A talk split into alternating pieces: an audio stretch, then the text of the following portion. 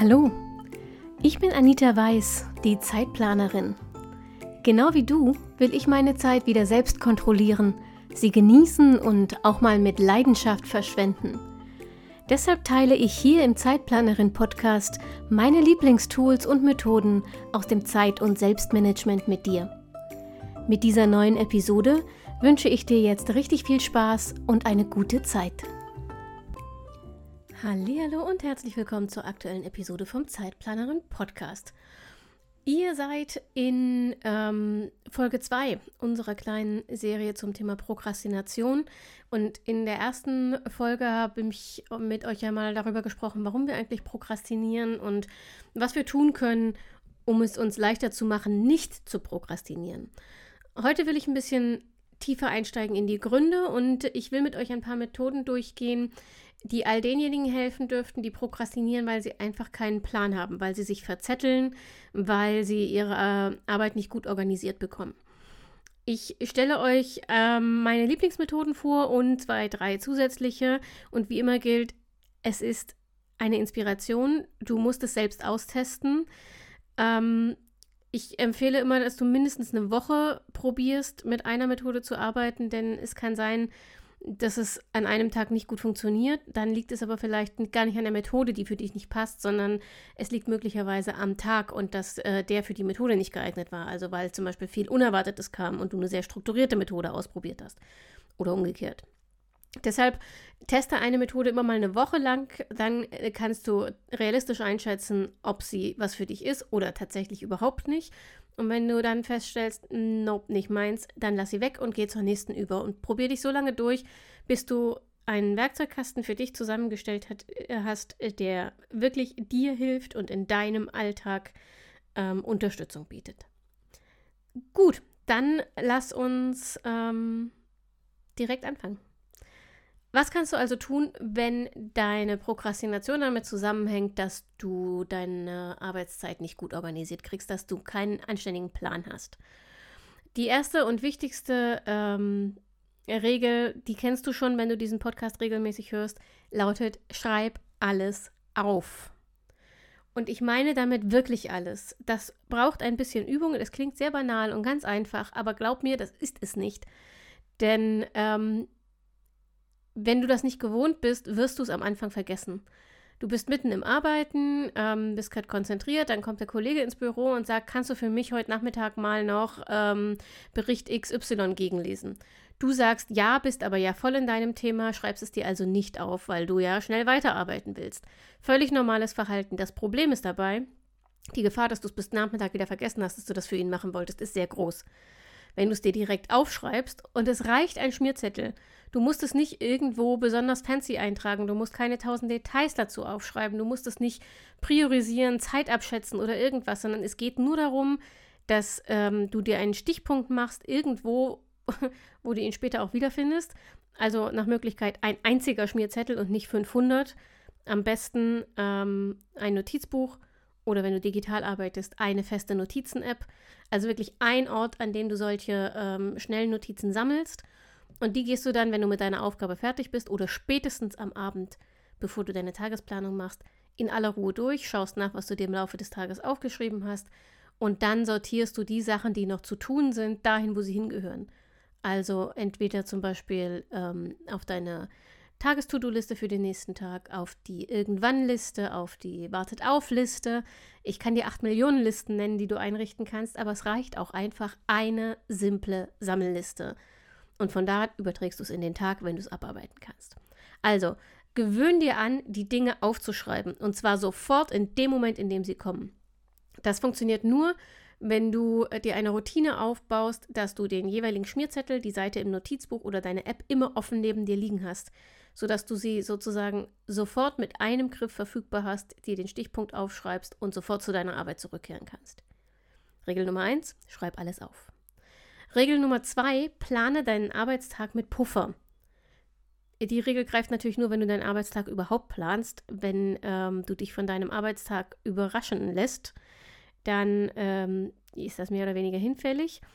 Aber wenn du prokrastinierst, weil du eben nicht planst, dann ist das jetzt ein guter Zeitpunkt, damit anzufangen. Und du musst das ja nicht detailliert machen. Niemand verlangt von dir, dass du dich hinsetzt und jede Minute deines Tages durchplanst. Aber setz dich hin und schreib dir die drei wichtigsten Aufgaben des Tages auf und dann schreib dahinter, wie viel Zeit du dafür brauchst. Und dann schau, wie viel Prozent deiner Arbeitszeit du mit diesen Aufgaben eigentlich schon verplant hast. So als Faustregel gilt, ähm, 25 Prozent deiner Arbeitszeit solltest du unverplant lassen. Das heißt nicht, dass du 25 Prozent deines Tages nichts machst, sondern dieser Puffer ist notwendig für all die unerwarteten Aufgaben, die spontan dazukommen. Und auch, und das wird passieren, egal wie realistisch du schätzt, für ähm, die Aufgaben und Termine, die länger dauern, als du sie ursprünglich angesetzt hast. Deshalb plane deinen Arbeitstag immer mit Puffer. Ich empfehle 25 Prozent. Wenn dir das jetzt am Anfang zu viel vorkommt, dann steiger dich halt langsam und ähm, fang mit 10 Minuten an, die du jeder Aufgabe und jedem Termin, den du dir einplanst, hinzufügst, zusätzlich als Puffer. Tipp Nummer 3, setze Prioritäten für deinen Tag. Das ist das, was ich gerade schon gesagt habe. Ne? Entscheide, welche drei ähm, Aufgaben die wichtigsten, deine Fokusaufgaben des Tages sind. Das ist nichts anderes, als eine Priorität zu setzen. Denn du legst fest, was ist der wichtigste Punkt in meinem Tag, was muss heute auf jeden Fall passieren. Ähm, und das bedeutet auch, was mache ich prioritär, also womit fange ich an, damit es erledigt ist, damit ich es auf jeden Fall schaffe. Und danach habe ich Zeit für all die anderen Sachen. Das klappt auch bei mir mal so und mal so erfolgreich. Ähm, vor allem Aufgaben, die eine Priorität haben, weil sie halt eine Priorität haben müssen, weil irgendjemand darauf wartet, das Finanzamt zum Beispiel. Ähm, äh, da kann es sein, dass es dir sehr schwer fällt, dich aufzuraffen und die Prokrastination wieder zuschlägt.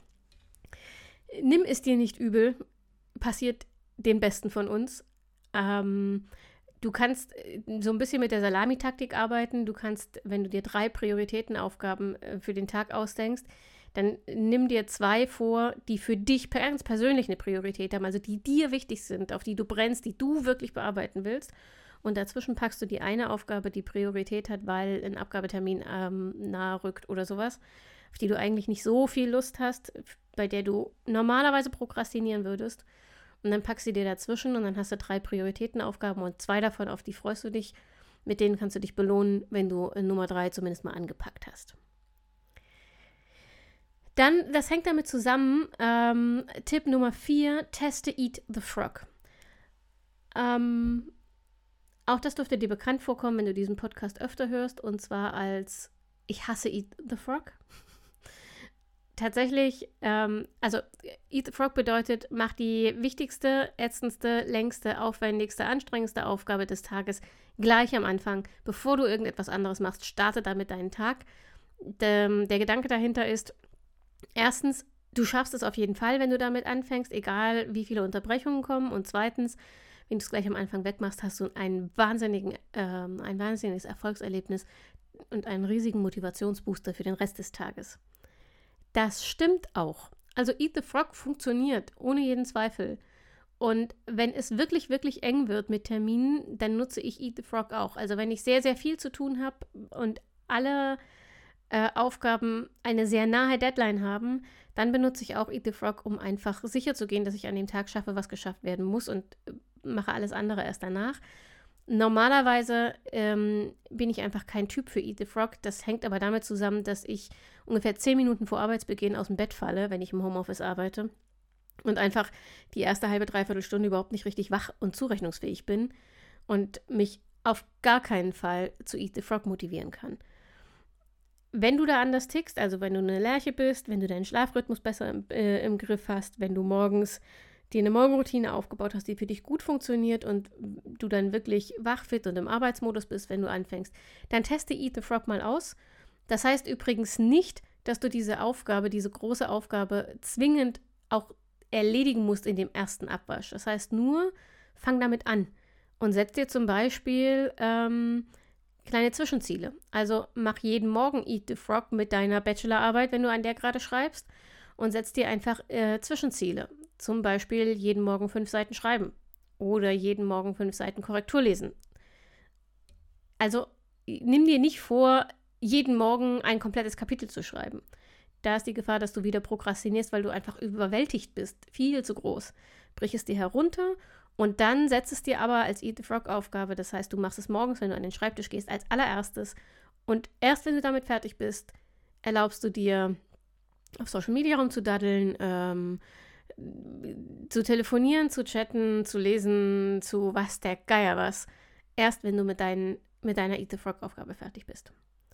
Teste das aus ähm, und übrigens lass mich gerne mal wissen, wie das für dich funktioniert. Eat the Frog teilt wirklich auch in meiner Instagram-Community die Geister. Und ich finde es immer sehr spannend um, zu lesen, wie ihr da, wie eure Meinung und eure Erfahrungen damit sind. So. Tipp Nummer 5. Arbeite mit Timeboxing. Das ist eine Methode, die ich tatsächlich ganz oft benutze und die ich absolut großartig finde. Timeboxing bedeutet im Prinzip nichts anderes, als dass du deine Aufgaben wie Termine behandelst. Das heißt, du trägst sie dir im Kalender ein.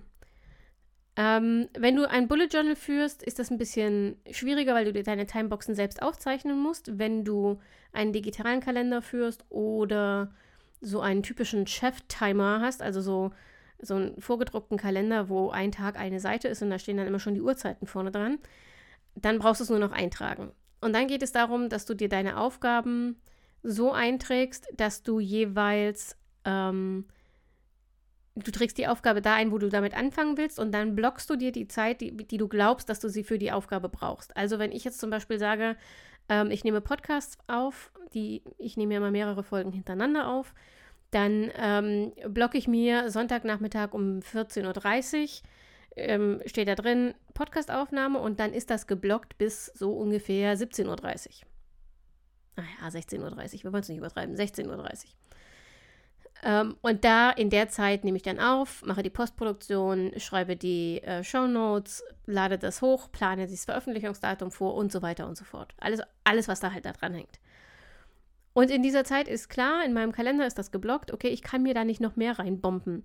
Das ist der große Vorteil von Timeboxing. Du hast visuell vor Augen, ähm, wie viel von deinen Aufgaben und Terminen tatsächlich in deinen Tag passen. Denn äh, die große Gefahr, und das passiert wirklich sehr vielen Menschen, die schreiben sich eine To-Do-Liste, ohne darüber nachzudenken, wie lange sie für die Aufgaben brauchen werden. Und schreiben immer noch mehr auf die To-Do-Liste, weil sie ihnen so kurz erscheint. Und haben äh, dann am Abend den super großen Frust, weil sie nicht mal die Hälfte geschafft haben. Aber wenn man mal genauer hinguckt, wird klar, das war nicht zu schaffen, weil das einfach Aufgaben sind, die 24 Stunden und mehr verplant haben. Und es tut mir leid, dir das mitteilen zu müssen, aber auch dein Tag hat einfach nicht mehr Stunden. Und ein paar davon solltest du im Sinne deiner Gesundheit schlafen.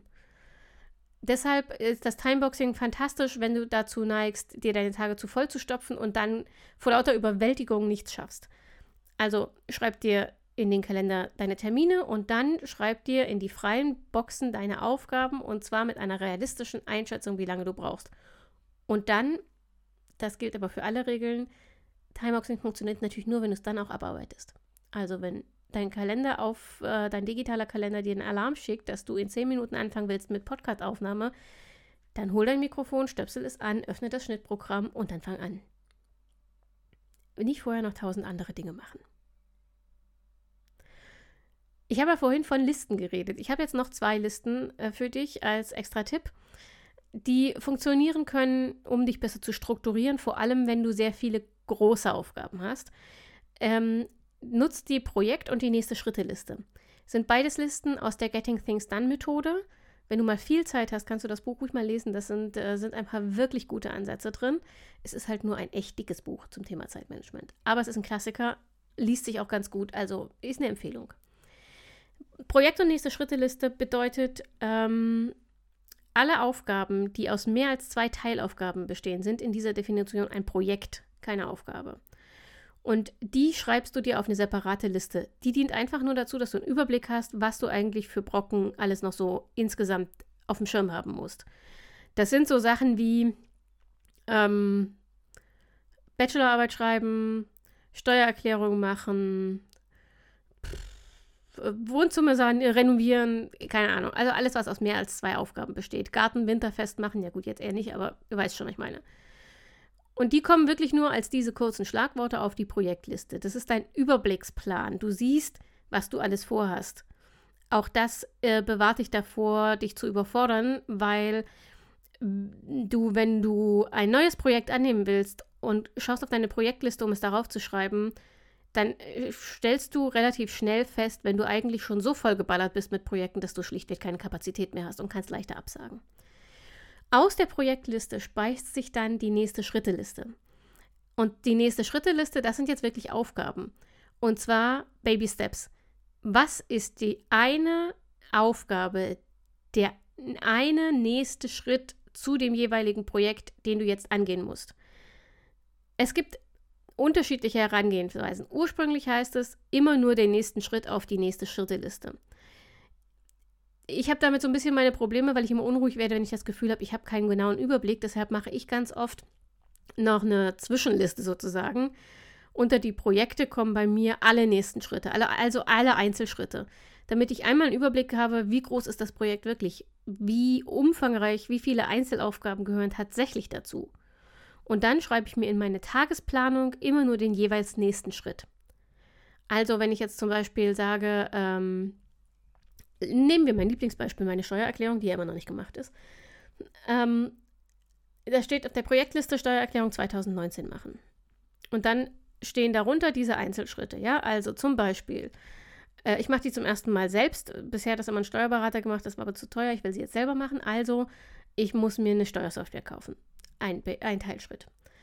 Zweiter Teilschritt, ähm, recherchieren, welche Steuersoftware am besten ist. Der kommt noch davor. So. Dritter Teilschritt, alle Unterlagen für 2019 zusammensuchen, alle Unterlagen meines Mannes für 2019 ähm, anfordern, weil wir zusammen veranlagt werden. Dritter Schritt, ähm, in der Steuersoftware die, die, äh, wie heißt das, die Verknüpfung mit dem Finanzamt anlegen und also digital beantragen, dass die unsere Daten da rein äh, schleusen. Jeder, der das schon mal gemacht hat, weiß, wovon ich rede, auch wenn ich mich gerade ausdrücke wie der letzte Anfänger. So, nächster Schritt, ähm, alle, alle Daten für 2019 in dieser Steuersoftware erfassen. Und so weiter, ja? Also du weißt, was ich meine. Da stehen dann alle solche Schritte. So, und in meine Tagesplanung kommt dann nur einer davon, der jeweils nächste Schritt. In dem Fall also recherchieren, welche Steuersoftware für uns am besten ist. Punkt. Wenn das erledigt ist, kommt am nächsten Tag oder nächsten Woche, wann auch immer ich die Kapazität dafür habe, der nächste, nächste Schritt zu diesem Projekt. Durch die Trennung äh, im Projekt und nächste Schritteliste ist es einfacher ins Anfangen zu kommen, weil die Schritte, also die Baby Steps, die Einzelaufgaben, viel weniger überwältigend sind. Ja, wenn auf deiner To-Do-Liste steht Steuererklärung machen, da hätte ich auch keinen Bock anzufangen, weil erstens äh, weißt du nicht so richtig, womit du anfangen sollst. Und zweitens ist es ein so Riesenteil, dass dir klar ist, wenn das die Aufgabe ist, wenn du es also erst abhaken kannst, wenn sie erledigt ist, dann bist du jetzt stundenlang beschäftigt mit Sachen, auf die die meisten von uns keinen Bock haben. Also ist Prokrastination da irgendwie sozusagen vorprogrammiert. Deshalb also die nächste Schritteliste und nur aus der bediene ich mich dann, um tatsächlich in die Umsetzung zu kommen. So, und einen letzten Tipp habe ich noch für alle, die prokrastinieren, weil sie nicht anständig planen. Nutze Fake Deadlines. Das ist tatsächlich, das ist mein persönlicher ähm, Trick, denn ich bin, ich liebe planen und ich plane und organisiere ständig und ganz viel und ähm, lieber als Pläne habe ich nur, wenn ich es umplanen muss, ja aber ich hasse Umsetzen. Ich bin tatsächlich, mein Gehirn ist so strukturiert, dass wenn ich es geplant habe, habe ich ja jeden Schritt schon mal durchdacht und dann langweilt es mich, diesen Schritt tatsächlich machen zu müssen, jedenfalls in den allermeisten Fällen. Und deshalb ähm, ist für mich in die Umsetzung zu kommen manchmal ein echter Kraftakt, was natürlich bedeutet, dass äh, Prokrastination auch für mich ein Thema ist. Und ich habe mir dann irgendwann angewöhnt, weil ich keine Lust mehr auf Nachtschichten hatte, kurz vor Abgabetermin, mir Fake-Deadlines einzurichten. Das bedeutet, alles, was eine, was eine Abgabefrist hat, einen festen Termin, an dem es erledigt sein muss, kriegt bei mir in meiner Planung einen zusätzlichen Termin sozusagen, der mindestens eine Woche vor der echten Deadline liegt. Diese Fake-Deadline ähm, ist für mich in meinem Kopf und in meiner Planung der, der eigentliche Abgabetermin. Du wirst dich jetzt wahrscheinlich fragen, ob das, wie das funktionieren soll, weil man ja weiß, dass man sich verarscht, weil man ja weiß, dass man eine Woche länger hat. Und das stimmt auch. Am Anfang ähm, ist das so gewesen, dass ich da ganz oft gedacht habe, naja, ich habe ja eine Woche länger, kann ich ja morgen auch noch anfangen. Aber irgendwann gewöhnt sich das Gehirn an diese Fake-Deadlines und blendet die echten Deadlines aus, sodass die gefakten zur Realität werden. Und dann funktionieren die tatsächlich genau so, wie sie gedacht sind. Ähm, für mich ist klar, das, was ich mir gesetzt habe, ist mein Abgabetermin. Punkt. Und die Woche danach, die ist nur noch da, wenn ich wirklich in die Bredouille komme, weil ich krank werde, weil ich mir zu viele Termine reingeballert habe und es nicht schaffen konnte oder, oder, oder. Dann habe ich eine Woche Puffer, für die ich manchmal sehr dankbar bin. Aber sie ist nicht dazu da, um meine Prokrastination abzufangen. Ähm, wenn du mit Fake Deadlines arbeitest, gib dir mal mehr als eine Woche. gib dir mal vier Wochen, um das auszuprobieren. Weil, wie gesagt, das Gehirn muss sich erst daran gewöhnen und nicht mehr sagen, äh, ich lasse mich doch nicht verarschen. Äh, aber das ist tatsächlich etwas, das für mich unglaublich geholfen hat. Seit ich mit Fake Deadlines arbeite, ähm, komme ich viel, viel weniger in Stress. Es gibt nur noch Nachtschichten, wenn ich Lust darauf habe, was viel zu oft der Fall ist, wie mein Schlafrhythmus und mein Schlafdefizit beweist. Aber es ist nicht mehr, weil ich eine Nachtschicht einlegen muss, um irgendeine Deadline einzuhalten. Das passiert mir eigentlich nicht mehr mit den Fake Deadlines. So, ihr Lieben, das war die nächste Folge vom, äh, von unserer kleinen Prokrastinationsserie. Ich wiederhole noch mal ganz kurz in Schlagworten ähm, die Tipps, die all denen von euch helfen sollen, die prokrastinieren, weil sie nicht gut organisiert sind, weil sie, weil sie ein Planungsproblem haben. Tipp Nummer eins, schreib alles auf und zwar immer sofort, wenn es kommt und an einem Ort, den du dann abends durchgehst, um die Dinge zu übertragen und abzuarbeiten. Tipp Nummer zwei, plane deinen Arbeitstag und plane ihn mit Puffer. Das Ziel sollten sein, 25% deiner Arbeitszeit unverplant zu lassen, damit du auf unerwartete spontane Zusatzaufgaben reagieren kannst und die Dinge abfangen kannst, die Aufgaben und Termine abfangen kannst, die länger dauern, als du sie eingeplant hast. Tipp Nummer drei: Setze Prioritäten für deinen Tag. Also leg drei Aufgaben fest, die deine Fokusaufgaben sind, auf denen deine ganze Aufmerksamkeit liegt, die an diesem Tag definitiv erledigt werden müssen. Das müssen keine riesigen Aufgaben sein. Sie müssen und sollen nicht den ganzen Tag ähm, äh, brauchen, um erledigt zu werden. Das können ganz kleine Teilschritte sein, aber setze diese Prioritäten, um zu wissen, was ist dein Ziel für den Tag. Und dann der nächste Tipp: Teste Eat the Frog. Also fang mit diesen Prioritätenaufgaben morgens an. Bevor du irgendetwas anderes machst, bevor du dir irgendeine Ablenkung erlaubst, arbeite an deinen Fokusaufgaben. Das bedeutet nicht, dass du sie komplett fertig machen musst, sondern setz dir Zwischenziele, die leichter zu erreichen sind. Äh, und dafür mach es regelmäßig jeden Morgen, aber arbeite als allererstes an diesen Aufgaben. Der nächste Tipp, arbeite mit Timeboxing. Plan dir deine Aufgaben also wie Termine im Kalender ein und block dir die Zeitfenster, die du glaubst, dass du sie für diese Aufgabe brauchen wirst. Und dann fang auch wirklich an, sie zu diesem Zeitpunkt abzuarbeiten.